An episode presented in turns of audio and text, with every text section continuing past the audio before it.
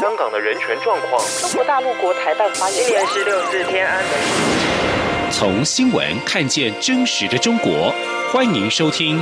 《中国这一刻》。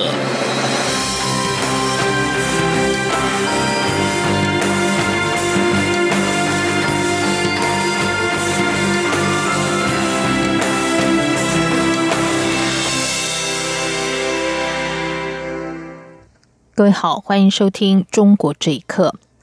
长期有台的美国联邦众议员尤赫十七号接受福斯财经新闻网访问时表示，他会在这周提出防止台湾遭侵略法案，以应应中国犯台野心。如果中国武力犯台，法案将授权美国总统动用武力。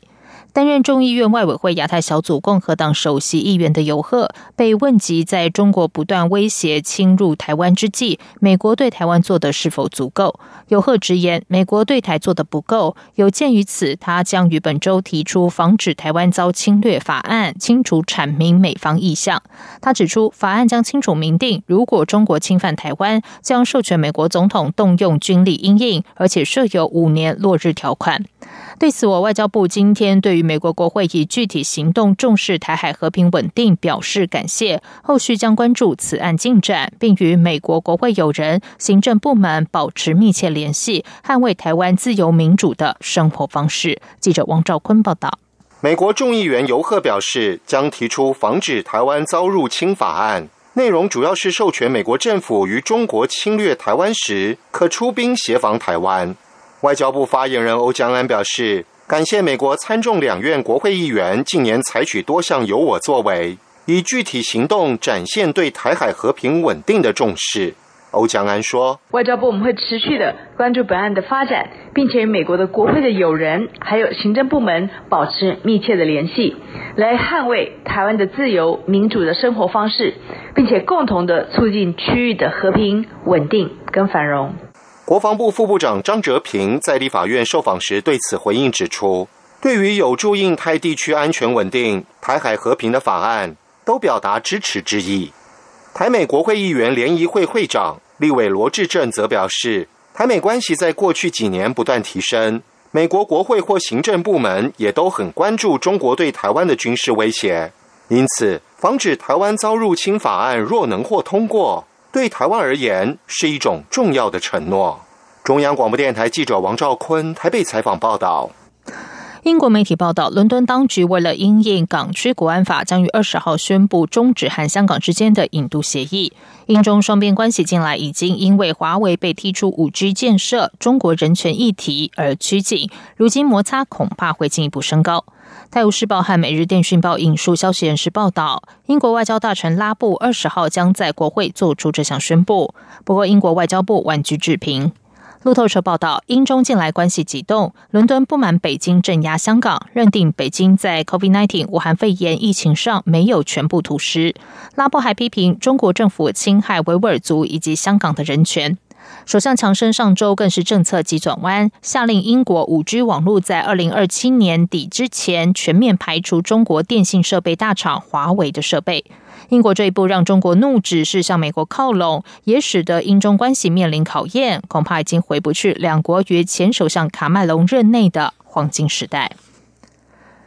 近年掀起一股战狼作风的中国外交部，自发言人耿爽离职之后，终于有了新的面孔。中国外交部新闻司副司长汪文斌日前正式亮相，其儒雅的形象让网友猜测是否想要改变“战狼”外交风格。学者向明分析，中国的许多劣势已经逐渐展现，对其他国家的炮火，也许是想增加在老百姓心中的威望。请听以下的报道：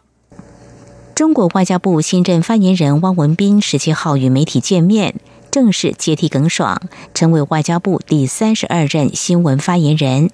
根据官媒介绍，汪文斌曾任驻北非国家突尼斯大使，从事外交工作已经二十七年。北京日报形容他是一位沉稳干练、履历丰富的资深外交官。汪文斌文质彬彬的儒雅读书人形象，赢得中国网友的赞赏。有分析指出，外交部发言人任职多年后外放，晋升驻外大使居多。但像汪文斌这样拥有丰富驻外经验的外交官调任为发言人，则不多见。猜测或许与北京想改变战狼外交风格。近年来，中国外交官一改过去邓小平时代的韬光养晦路线，频频与其他国家针锋相对，作风强硬。中国外交部发言人在记者会上措辞强硬大胆。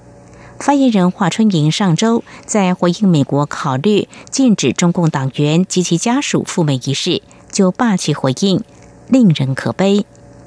根据自由亚洲电台报道，纽约城市大学政治学教授夏明分析，中国崛起可以追溯到二零零八年的金融风暴时期。西方国家经济严重衰退，加上当年北京奥运，外交也开始出现大国崛起的心态，感觉就像是中国正在救世界。夏明指出，目前中国许多劣势已经逐渐展现，包含经济衰退、疫情蔓延与西方国家的矛盾与冲突，也加剧中共在国内治理的危机。中国对其他国家的炮火，也许是借此增加在老百姓心中的威望。他说：“就是骂骂民主国家，尤其骂骂西方民主国家，来增加他在国内老百姓中的威望。”至于前外交部发言人耿爽，已于本月七号开始担任中国常驻联合国副代表。有美国媒体爆料指称，一直反美的耿爽带着女儿到美国，并让她在纽约读中学。网友嘲讽耿爽反美只是工作，孩子接受美国教育是生活。央广新闻整理报道：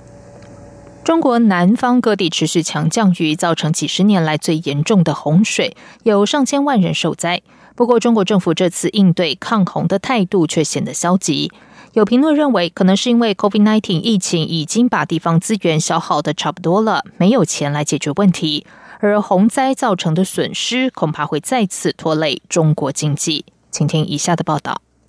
根据中国国家应急管理部的官网，七月以来，洪涝灾害造成江西、安徽、湖北、湖南等。二四省区市共有将近两千四百万人次受灾，一点六万间房屋倒塌，农作物受灾面积两千四百七十八千公顷，直接经济损失人民币六百四三点九亿元。根据中国气象部门，二十号起，长江中下游主流附近、洞庭湖水系西北部还会有大暴雨。二十一到二十四号，雨带还会持续往北移动。事实上，长江支流湖北恩施站以及长江南京站日前都出现史上最高水位。安徽十九号凌晨扎破滁河大堤疏洪，堤内的蓄滞洪区成为汪洋。根据网民在推特发布的影片显示，许多道路、房屋和农田被淹没冲毁，甚至有民众被洪水冲走。但中国媒体依然报喜不报忧，并将不断扩大的洪灾称为水域面积扩大。此外，虽然中国官媒新华社报道，中国国家主席习近平在中共中央政治局常委会上要求各级党委和政府要全面落实防汛救灾主体责任，但以往中国领导人会亲自视察灾区，习近平却始终没有露面。要求匿名的中国独立媒体人刘先生接受自由亚洲电台访问时表示，今年的困局已经超出习近平应对的能力。刘先生说：“按他的一贯作风，他要是遇到了解决不了的棘手问题，他就会这个自闭。现在你看经济问题，然后洪灾的问题，还有一直尾大不掉的这个抗疫的问题，这习近平呢，好像他都不关心，眼里大概就关心一个政治安全。现在。”刘先生补充说，相较于年初中国各地政府应对 COVID-19 疫情的架势，这次在抗洪救灾的效率相当低。刘先生说：“我估计，一个是这半年来他一直绷着神经防疫，已经把他组织资源消耗的七七八八了；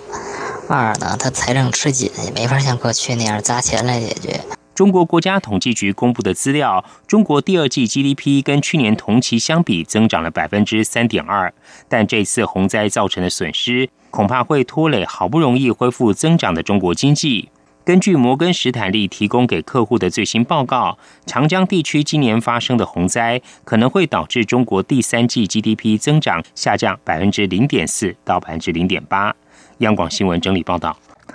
中国科学院合肥研究院近百名的科研人员集体辞职事件，引发了学术界的议论。根据了解，事件导火线在于资金不足以及校方任意更换保安设施。学者吕炳全表示，研究机构管理和资金不到位，和中国大陆近几年经济下行有关。请听以下的报道：中国科学院被视为中国大陆科学技术最高学府，日前传出九十多名科研人员集体递交辞职信。这些人全部是中科院合肥研究院核能安全技术研究所的员工，从六月底开始就没有再上班。根据自由亚洲电台报道，离职的人员。大部分是博士毕业生，纳入事业编制，一个月工资人民币一万多元，很多人享有福利房。校方解释，这批顶尖科研人才离去属于正常的人员流动，但是仍然引起学术界议论。有管理人员透露，最近两年研究所申请不到大的科研专案，经费不足，以至于留不住人才。连同这一次，近几年来已经流失了四百人左右。也有员工透露，真正的导火线是研究所未经咨询更换保安设施和保安。员工认为自身的权益受到侵犯，曾与院方发生争执，甚至惊动到特警介入调查。香港浸会大学学者吕炳全表示，管理跟资金不到位与中国大陆的经济环境有关，就连核能安全这种高端技术也未能幸免。他说。中国现在最当时得令的，肯定就是一些五 G 啊，呃，人工智能啊，还有纳米的技术等等。核方面呢，就是当前科研项目最顶端的。在科研疫情下，呃，中国那个总体的经济已经有一个比较大的那个下行，也在一些不同的科研项目上面呢，会分那个先后次序。至于离开中科院的大批人才是否会选择转往美国等国家发展，美国加州克莱蒙特学院学者陈小姐表示，随着美中关系急速恶化，到美国继续学术研究未必是中国学者的最佳出路。他说：“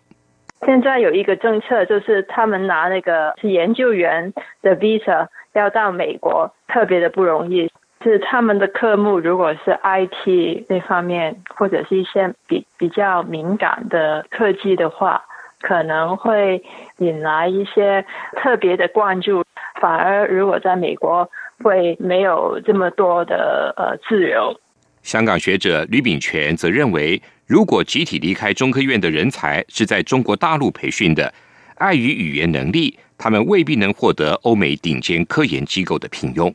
央广新闻整理报道：北京当局对于言论的审查不断扩大。根据维权网，中国跳水运动世界冠军劳师劳力士因为言论于日前遭到新浪微博封号一年。维权网十八号披露此事，网站并贴出了劳力士的微博截图，说他对禁言一事不明所以，但也转告周知。劳力士是雅典奥会。奥运会女子十公尺跳台双人冠军，中国网友形容他是最有独立见解、最讲逻辑的奥运冠军。今年五月二十六号，在中国偏激网友对武汉作家方方的围攻中，劳力士因为转发方方的微博，引来大量的恶言相向，他的淘宝网店也无法幸免。另外，根据自由亚洲电台报道，中国著名公共知识分子荣建推文谴责说，劳力士作为世界冠军，为国家赢得过荣誉，但仅仅因为说真话、说人话而被微博禁言一年，微博公司和有关部门太过分。近日，香港的 COVID-19 武汉肺炎疫情加剧。综合港媒报道，香港卫生防护中心传染病处主任张竹君今天公布，截至十有十九号午夜，香港单日新增七十三例确诊病例，其中六十六例是本土感染，七例是境外输入个案，而累计感染人数已经达到一千九百五十九例。香港教育局局长杨润雄稍早表示，由于疫情趋于严重，国际学校和幼儿园于八月中开学已经是不可能的任务。为保障教职员和学生健康，有关学校不会早于八月十七号开学。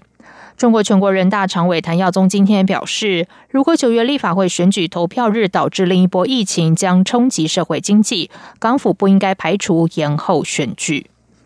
以上，中国这一刻，谢谢收听。是中央广播电台台湾之音。